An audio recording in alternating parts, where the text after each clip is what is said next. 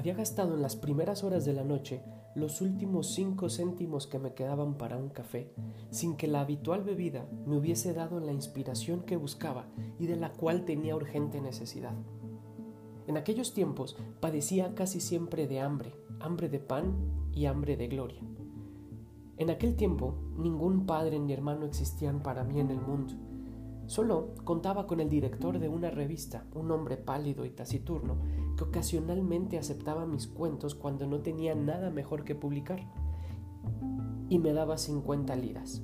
Cualquiera que fuera el valor y la extensión de lo que le entregaba, ni más ni menos, contaba con 50 libras. En aquella noche de enero el espacio estaba lleno de viento y de campanas, de un viento nervioso y gruñón y de campanas horriblemente monótonas.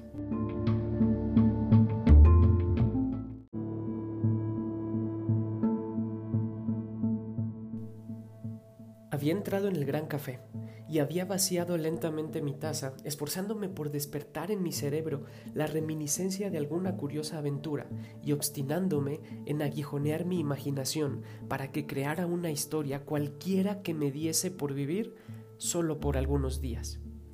Tenía necesidad de escribir un cuento esa noche para llevárselo a la mañana siguiente al director, quien me anticiparía lo suficiente como para poder comer hasta saciarme.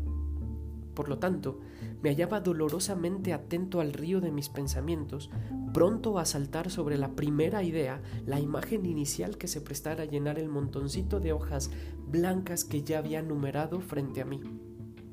Pasaron así cuatro horas y cuarto de inútil y nerviosa espera. Mi alma estaba vacía, mi imaginación lenta, mi cerebro cansado. Así que renuncié y puse sobre la mesa las últimas monedas con las que tenía y salí de allí.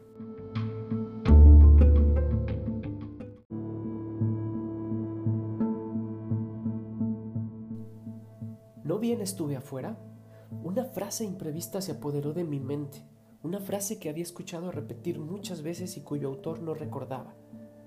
La frase decía, si un hombre cualquiera, incluso el más simple, supiese narrar su vida entera, sin duda, construiría una de las más grandes novelas que se hayan escrito nunca. Durante cerca de 10 minutos esta frase ocupó y dominó mi mente sin que yo fuera capaz de extraer ninguna consecuencia. Pero cuando estuve cerca de casa, me detuve y de improviso me pregunté, ¿por qué no hacer esto? ¿Por qué no contar la vida de un hombre cualquiera? Un hombre verdadero, del primer hombre común con el que yo tropiece. Yo no soy un hombre común y por otra parte ya he contado mi vida tantas veces en mis cuentos que no sabría qué otra cosa agregar. Es necesario que yo encuentre ahora, de manera inmediata, a un hombre cualquiera, alguien que no conozca, un hombre normal, y que lo fuerce a decirme quién es y qué ha hecho. Esta noche tengo absoluta necesidad de una vida humana. No quiero pedir a nadie limosna en dinero, pero pediré y exigiré por la fuerza una limosna biográfica.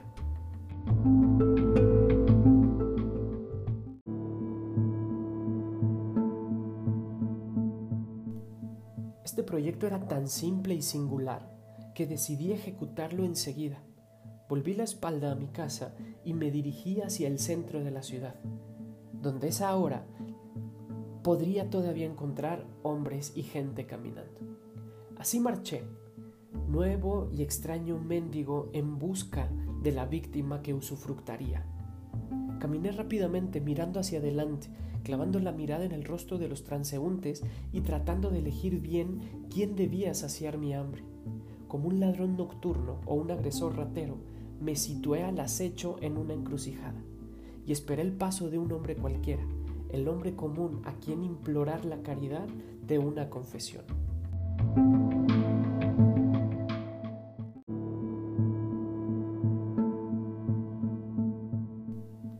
primer hombre que pasó bajo el farol donde yo me encontraba estaba solo y me pareció de mediana edad. Lo dejé pasar porque no quise detenerlo al ver su cara surcada por extrañas arrugas. Era demasiado interesante y yo quería realizar la experiencia en las condiciones menos favorables. Pasó también un jovencito envuelto en un gabán por sus cabellos revoloteantes y sus ojos de mascador de hashish Me detuvieron porque adiviné en él a un soñador, un fantasioso, un alma no suficientemente usual y común. El tercero que pasó, viejo y completamente lampiño, canturreaba para sí mismo, con inflexiones melancólicas, un motivo popular español que debía de recordarle toda una vida plena de sol y de amor, una vida dorada, meridional, páquica.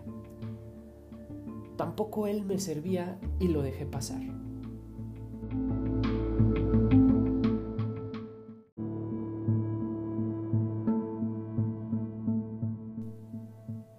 Mismo no sé recordar con exactitud mi exasperación de esos momentos. Tan solo imaginen a este singular bandolero, mendicante, hambriento, excitado, que espera en una encrucijada a un hombre que no conoce, que desea escuchar una vida que ignora, que arde en el deseo de arrojarse sobre una presa desconocida. Y como por un absurdo y despectivo azar, los hombres que pasan no son los que él busca, son hombres que llevan en la cara los signos de su originalidad y de su vida fuera del ordinario. ¿Cuánto había dado en esos instantes por ver frente a mí a uno de aquellos inmunerables filisteos de rostros rosados y tranquilos como lo de los cerdos, jóvenes que me habían provocado náuseas o divertido tantas veces? En esa época yo era empecinado y animoso. Esperé todavía bajo el farol para que a ratos oscureciera y resplandeciera, según los vaivienes del viento. Las calles estaban ya desiertas a esa hora y el viento había alejado a los noctámbulos. Solo pasaban algunas sombras presurosas que animaban la ciudad. Una de ellas pasó finalmente bajo el farol donde yo esperaba e inmediatamente vi que me servía.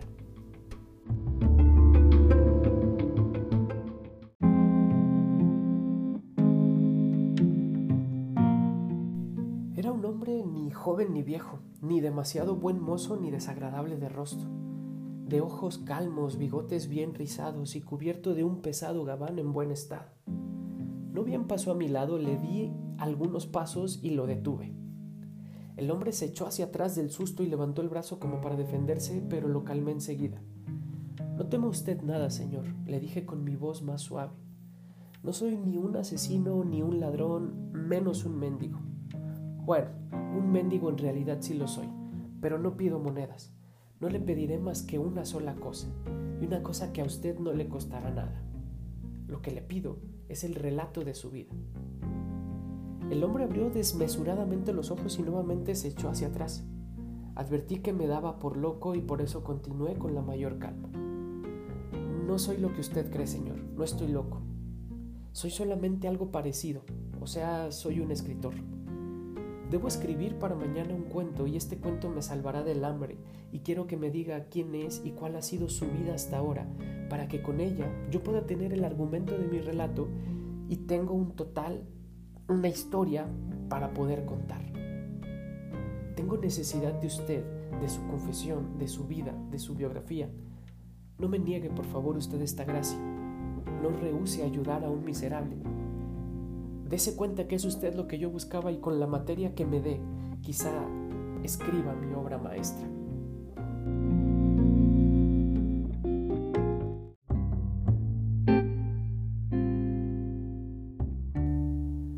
Tras oír estas palabras, el hombre pareció conmoverse y no me miró ya con miedo, más bien me miró con piedad.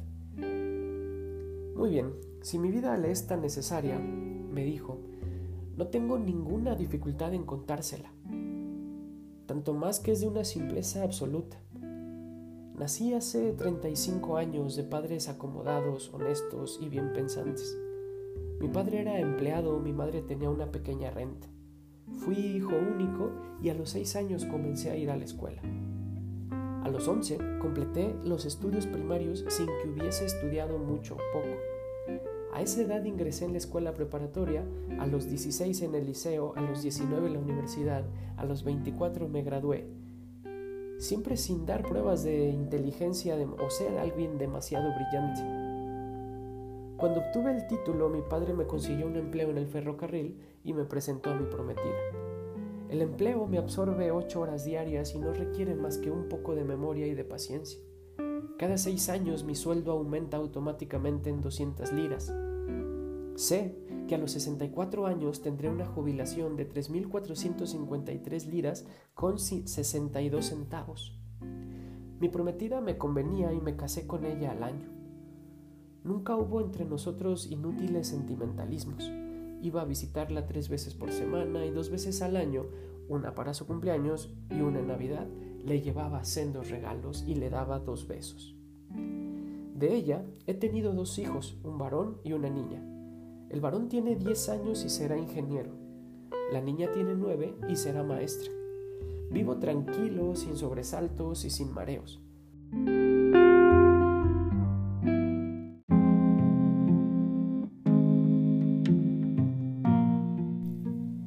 Me levanto todas las mañanas a las 8 y a las 9 por la noche voy a un café donde hablo de la lluvia y de la nieve, de la guerra y del gobierno con cuatro compañeros de la oficina. Ahora que le he contestado, déjeme ir por favor porque han pasado 10 minutos de la hora en la que debo de regresar a casa.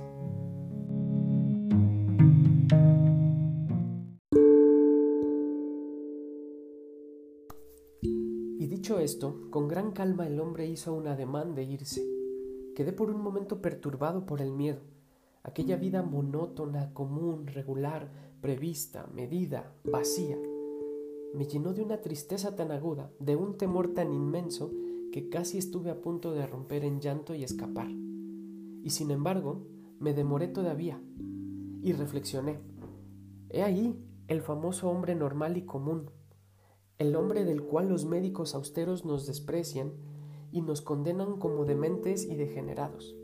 Aquí está el hombre modelo, el hombre tipo, el verdadero héroe de nuestros días, la pequeña rueda de la gran máquina, la piedrecita de la gran muralla, el hombre que no se nutre de sueños malsanos ni de locas fantasías, este hombre que yo creía imposible, inexistente, imaginario, está ante mí, medroso y terrible en la inconsistencia de su incolora felicidad. Pero el hombre no esperó al término de mis pensamientos y se adelantó para irse. Todavía aterrorizado, pero con obstinación lo seguí y le pregunté, ¿Es que en verdad no hay nada más en su vida? ¿Nunca le sucedió nada? ¿Ninguno ha tratado de matarlo? ¿Su mujer no lo ha traicionado? ¿Sus jefes no lo han perseguido? Nada de eso, joven. Nada de eso me ha sucedido nunca, respondió con una cortesía algo molesta. Nada de lo que me dice. Mi vida ha transcurrido en calma, igual, regular, sin demasiadas alegrías, sin grandes dolores, sin aventuras. Sin ninguna aventura, Señor, lo interrumpí. Por lo menos una gran aventura. Trate de recordar bien, busque en su memoria. No puedo creer que no le haya sucedido nada. Nunca, ni siquiera una sola vez. Su vida sería verdaderamente demasiado horrible. Le aseguro que no he tenido nunca ninguna aventura, respondió el hombre común con mucho esfuerzo y con gran gentileza. Por lo menos hasta esta noche, mi encuentro con usted, señor novelista, ha sido mi primera aventura. Si tiene necesidad de ella, cuéntela.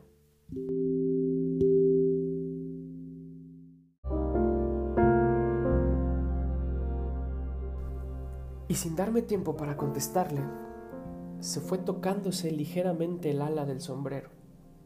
Yo permanecí todavía algunos momentos parado en ese lugar como bajo la pesadilla de una cosa increíble. Volví por la mañana a mi cuarto y no escribí el cuento. Desde esa noche no logro más reírme de los hombres comunes.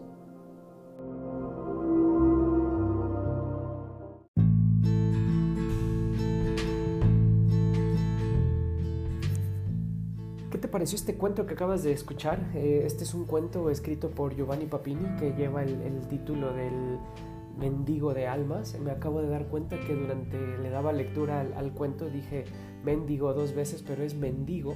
El cuento se llama El mendigo de almas. Y Giovanni Papini fue un escritor italiano eh, que nació en, en, Florencia en 1881 y que fallece en el año de 1956 a los 75 años de edad. Giovanni Papini es un escritor que conocí de rebote eh, mientras hacía una larga eh, espera en la fila para comprar unos boletos a la final de ascenso cuando el León todavía estaba en la primera división A, en aquel entonces era todavía eh, primera división A, una final entre León y, Dorados. Para hacer más ligera la espera, agarré de la casa de mi hermano un librito y pues qué maravillosa coincidencia que el librito que escogí fuera ese libro que yo nada más lo escogí porque era cortito y chiquito. Eh, y, la verdad es que al leer este librito de cuentos de Giovanni Papini tiene unos relatos impresionantes. Este es uno de mis favoritos, pero tiene muchísimos más. Eh,